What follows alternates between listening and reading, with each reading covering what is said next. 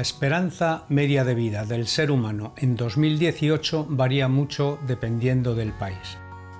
En una decena de ellos pasa de los 82 años. Sin embargo, todos los científicos que estudian la longevidad aseguran que nada impide llegar a los 120 años, salvo nuestra propia predisposición, o mejor dicho, nuestra actitud de querer llegar a esa edad.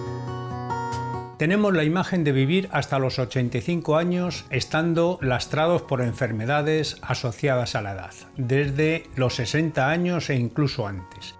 Y claro está, tener que vivir así hasta los 120 años no resulta poco atrayente. Pero lo que los científicos que estudian la longevidad nos transmiten es que podemos llegar a vivir hasta esos 120 años o una edad muy cercana, retrasando la morbilidad o la aparición de síntomas de enfermedades hasta una edad lo más cercana posible a ese fin de nuestros días. Aunque la genética importa, no es muy determinante para conseguir este objetivo. De hecho, apenas el 30%. Ese otro 70% se asienta sobre cuatro grandes pilares. La alimentación, la actividad física, el descanso y nuestra forma de gestionar el estrés.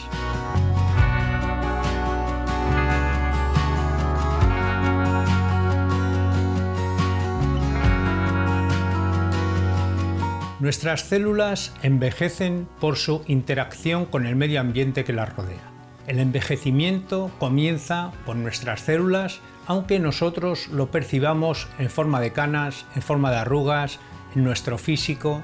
Es decir, el envejecimiento se produce de dentro hacia afuera, por decirlo de una manera comprensible. Envejecen nuestras células y por tanto envejecen nuestros tejidos, envejecen nuestros órganos y envejecemos nosotros. Vamos a ver en detalle cómo trabajar y mantener estos pilares para influir y beneficiar que ese envejecimiento celular se retrase lo más posible. Cada uno debe eh, adaptarlos a su vida y no engañarse pensando que si no se observan al 100% mejor no ponerlos en práctica. También hay que saber que la sinergia entre ellos aumenta sus beneficios y el tener alguno desatendido reduce mucho su eficacia. Vamos a comenzar con la alimentación. Nuestra alimentación debe estar basada en comida real y acercándose lo más posible a los patrones alimentarios del ser humano de los últimos miles de años. Es decir, debemos huir en lo posible de alimentos procesados y que esté basada en aquella comida que eh, todos vimos en las mesas de nuestros padres, en las mesas de nuestros abuelos y bisabuelos. Esto garantizará que nuestro cuerpo ha evolucionado de forma paralela a esa forma de comer y estaremos muy bien adaptados a ella debe estar basada en alimentos de origen vegetal manteniendo un equilibrio de macronutrientes, es decir, no hay que olvidarse de ingerir tanto proteínas como grasas. Bien es cierto que hay que priorizar las proteínas de origen vegetal y eh, aquellas provenientes de carnes blancas y de pescados.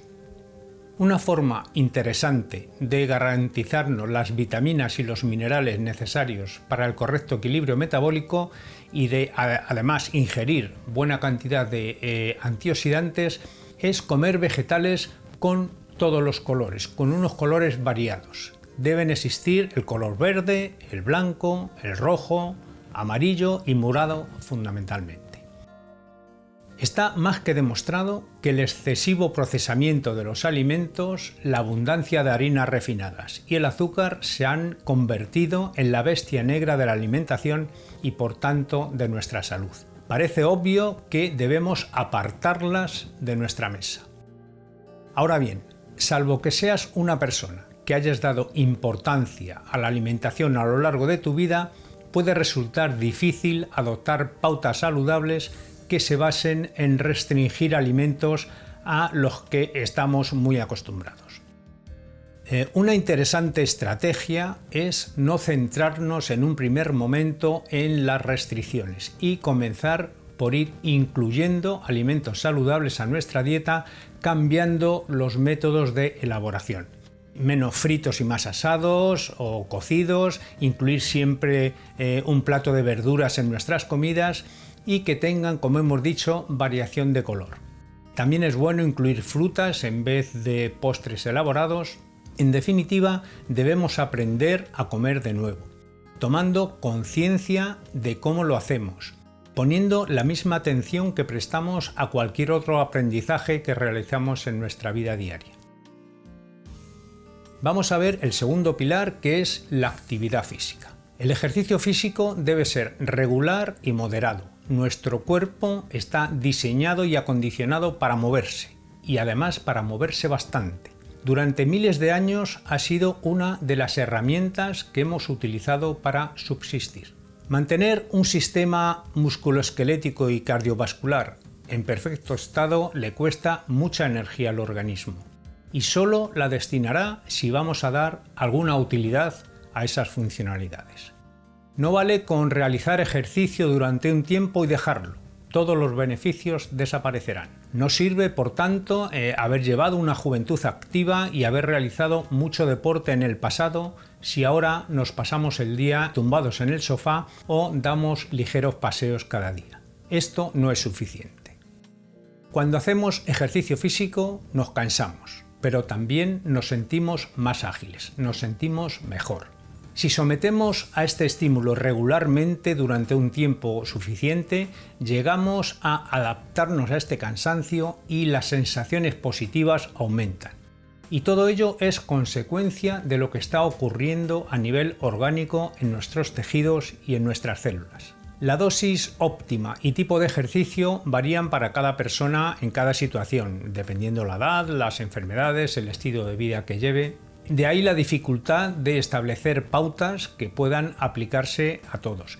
Pero existe un mínimo indispensable para casi todas las personas. Eh, de hecho, la Organización Mundial de la Salud recomienda de forma genérica que toda persona adulta y anciana, siempre que eh, sus limitaciones médicas no se lo impidan, debe realizar al menos 150 minutos de ejercicio físico aeróbico de intensidad moderada semanalmente o al menos 75 minutos de alta intensidad, o la combinación proporcional de ambos, que sería todavía mucho mejor. Asimismo, recomiendan realizar ejercicios de fuerza, como levantar pesas, por ejemplo, que impliquen a los grandes grupos musculares, a las piernas, a la espalda, al pectoral. Este tipo de ejercicio, además, parece que dosis superiores de ejercicio, 300 minutos o incluso más, pueden reportar beneficios adicionales sobre nuestra salud.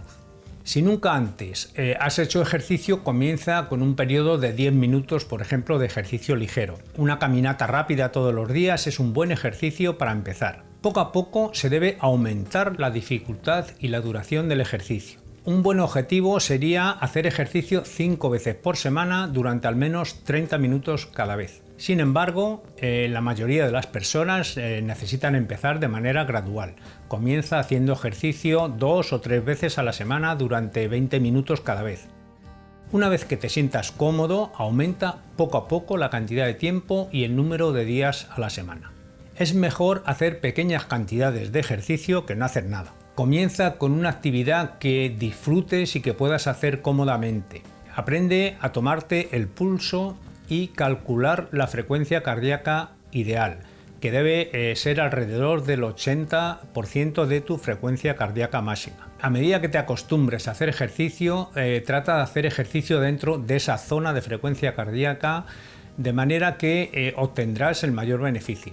Para evitar lesiones durante el ejercicio no hay que tratar de hacer demasiado de golpe. Hay que comenzar con una actividad que resulte fácil dependiendo del estado de forma y la edad de cada uno. Aumentar poco a poco la cantidad de tiempo y la intensidad de ese ejercicio. Por ejemplo, si lo que quieres es correr, pues comienza caminando y cuando ya estés bastante caliente empieza a correr un poco. Y luego vas adquiriendo velocidad con el transcurso de las semanas, que no sea el objetivo eh, la velocidad, sino ese porcentaje de frecuencia cardíaca, ese trabajo que le estás dando a tu sistema cardiovascular. Vamos a ver ahora el tercer pilar, que es el descanso. El hecho de respirar, de comer, de movernos, somete a nuestro cuerpo y nuestra mente a un continuo estrés.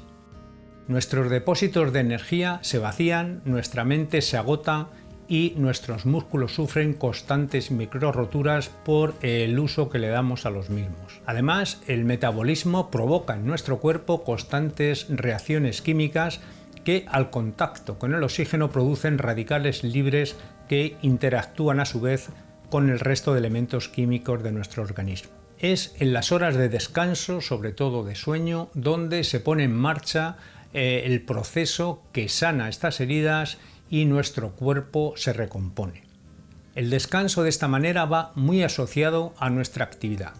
Cuanto más actividad realicemos y cuanto más jóvenes seamos, más descanso necesitaremos. Una de las funciones más reparadoras del sueño se destina a reforzar nuestro sistema inmune. Por lo tanto, se vuelve muy importante que cada uno vaya buscando las horas de sueño que necesite, procurando eh, no acostarse muy tarde y percibiendo que uno se levanta y se eh, siente descansado y con energía. El último pilar por el orden que los he dicho no es eh, lo más importante, como he comentado antes, de hecho la sinergia entre los cuatro va a multiplicar sus efectos y si alguno de ellos le, desatendemos, pues no se van a obtener los mismos beneficios. Como decía, el cuarto va a ser la gestión del estrés. Llevar un ritmo de vida demasiado ajetreado, eh, querer mantenerlo todo bajo control, tener mil cosas en la cabeza, son problemas que nos acosan y que nos acosan a todos y que a muchos de ellos no les encontramos solución. Todo esto genera estrés. Que levante la mano quien nunca haya experimentado estrés. Todos hemos sufrido estrés en algún momento de nuestra vida si es que no es una constante ya de nuestro día a día. Este tipo de situaciones suelen venir acompañadas de ansiedad y en ciertas situaciones esta ansiedad es un buen estimulante para eh, lograr conseguir nuestras metas y como todo en la vida depende de la dosis. Si vivimos siempre en modo emergencia, la mente y el cuerpo pueden pagar un alto precio. En situaciones de estrés, las glándulas suprarrenales, que están situadas sobre los riñones, liberan una hormona llamada cortisol. Junto con la adrenalina, que también es segregada en abundancia además en estas situaciones, provocan que los niveles de glucosa en sangre se incrementen al objeto de eh, aportarnos energía extra para enfrentarnos a lo que parece una situación de peligro. Eh, se eleva el ritmo cardíaco, se eleva la respiración y la tensión arterial, eh, se dilatan los bronquios para que entre más oxígeno por otro lado, reduce la circulación sanguínea en zonas como la piel para canalizarla hacia los músculos que son los que necesitan esa energía. En resumen, prepara a nuestro organismo para que trabaje a marchas forzadas, provocando un desgaste celular para dar una respuesta rápida ante la urgencia. Mientras esto ocurre, se reducen otras funciones. El sistema inmunológico es uno de los más afectados por el desvío de energía hacia aquellos procesos que permiten reaccionar rápidamente ante posibles amenazas. Las defensas bajan cuando vives bajo un estrés constante. Lo anterior hace que las posibilidades de enfermar, y si el estado de estrés se alarga mucho en el tiempo, estas además se multiplican. El exceso de adrenalina y cortisol liberados en sangre día tras día es perjudicial y suelen traer asociados un incremento en las contracturas musculares, caída del pelo, problemas digestivos, alteraciones de nuestro sueño, irritabilidad, problemas en la piel, se nos pueden incluso acabar olvidando las cosas. Y estas son solo algunas de las consecuencias. Muchas veces el estrés no se puede evitar. Lo importante es cómo lo gestionemos. Poner en práctica técnicas y hábitos que te ayuden a enfrentarlo y soportarlo mejor debería ser nuestro objetivo. En definitiva, debemos buscar las técnicas que nos hagan más fuertes. Cosas como delegar tareas a terceros en el caso de que el estrés esté provocado por un exceso de trabajo realizar ejercicio físico para quemar toda esa adrenalina y dar salida a ese cortisol que estamos generando. practicar relajación. Todo son estrategias útiles. Después de escuchar esto, lo mismo te has sentido un poco estresado. Vamos a hacer una cosa. Cierra los ojos y haz tres respiraciones profundas. Inspira por la nariz y expulsa el aire lentamente por la boca.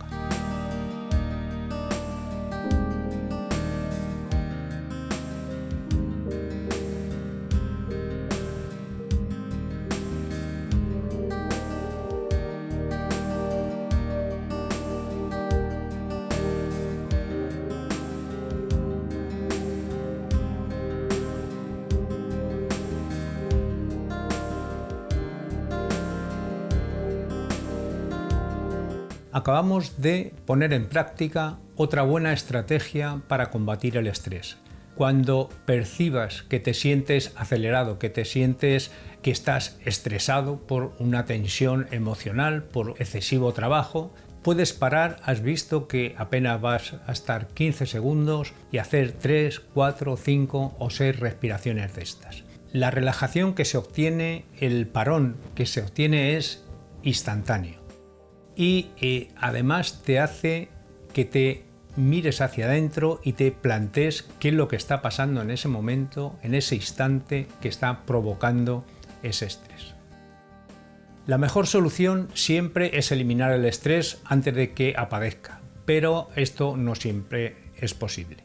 La mayoría de las veces el estrés aparece cuando nos transportamos a un futuro, a un desconocido, y comenzamos con ciertas suposiciones de lo que podría pasar. Nos preocupamos de posibles futuros problemas que aún no existen en el presente. Este tipo de rutinas, como la que hemos hecho de la respiración, nos ayudan a combatir el estrés porque hace que vivamos, traemos nuestra mente y nuestro cuerpo al momento presente y hacemos que ambos estén unidos, que no esté nuestro cuerpo aquí y nuestra mente cinco meses hacia adelante. Otras buenas técnicas es eh, procurar no irse muy tarde a la cama, eh, no tomar mucho café, no comer alimentos muy procesados. Todo esto eh, aumenta los niveles de cortisol y adrenalina que, como hemos visto hace un momento, son los causantes de buena parte de los problemas asociados al estrés. Otra técnica muy interesante es sacar el problema de tu cabeza y ponerlo afuera. ¿Y cómo hacemos esto? De una manera muy sencilla, escribiéndolo en un papel. Un papel se acaba así convirtiendo en un lugar físico en el que puedes depositar ese problema, esa frustración, ese agobio o esa preocupación. Te ayuda a encontrar la salida del laberinto. Escribiendo cómo te sientes y tratando de encontrar el origen y la solución también te ayuda a ver qué es lo que puedes mejorar sobre tu actitud frente al tipo de situación que estés viviendo. Te hace sentir, en definitiva, que tienes el control de tu vida y de tus emociones. Y bien amigos, hasta aquí el contenido de hoy. Nos vemos la semana que viene.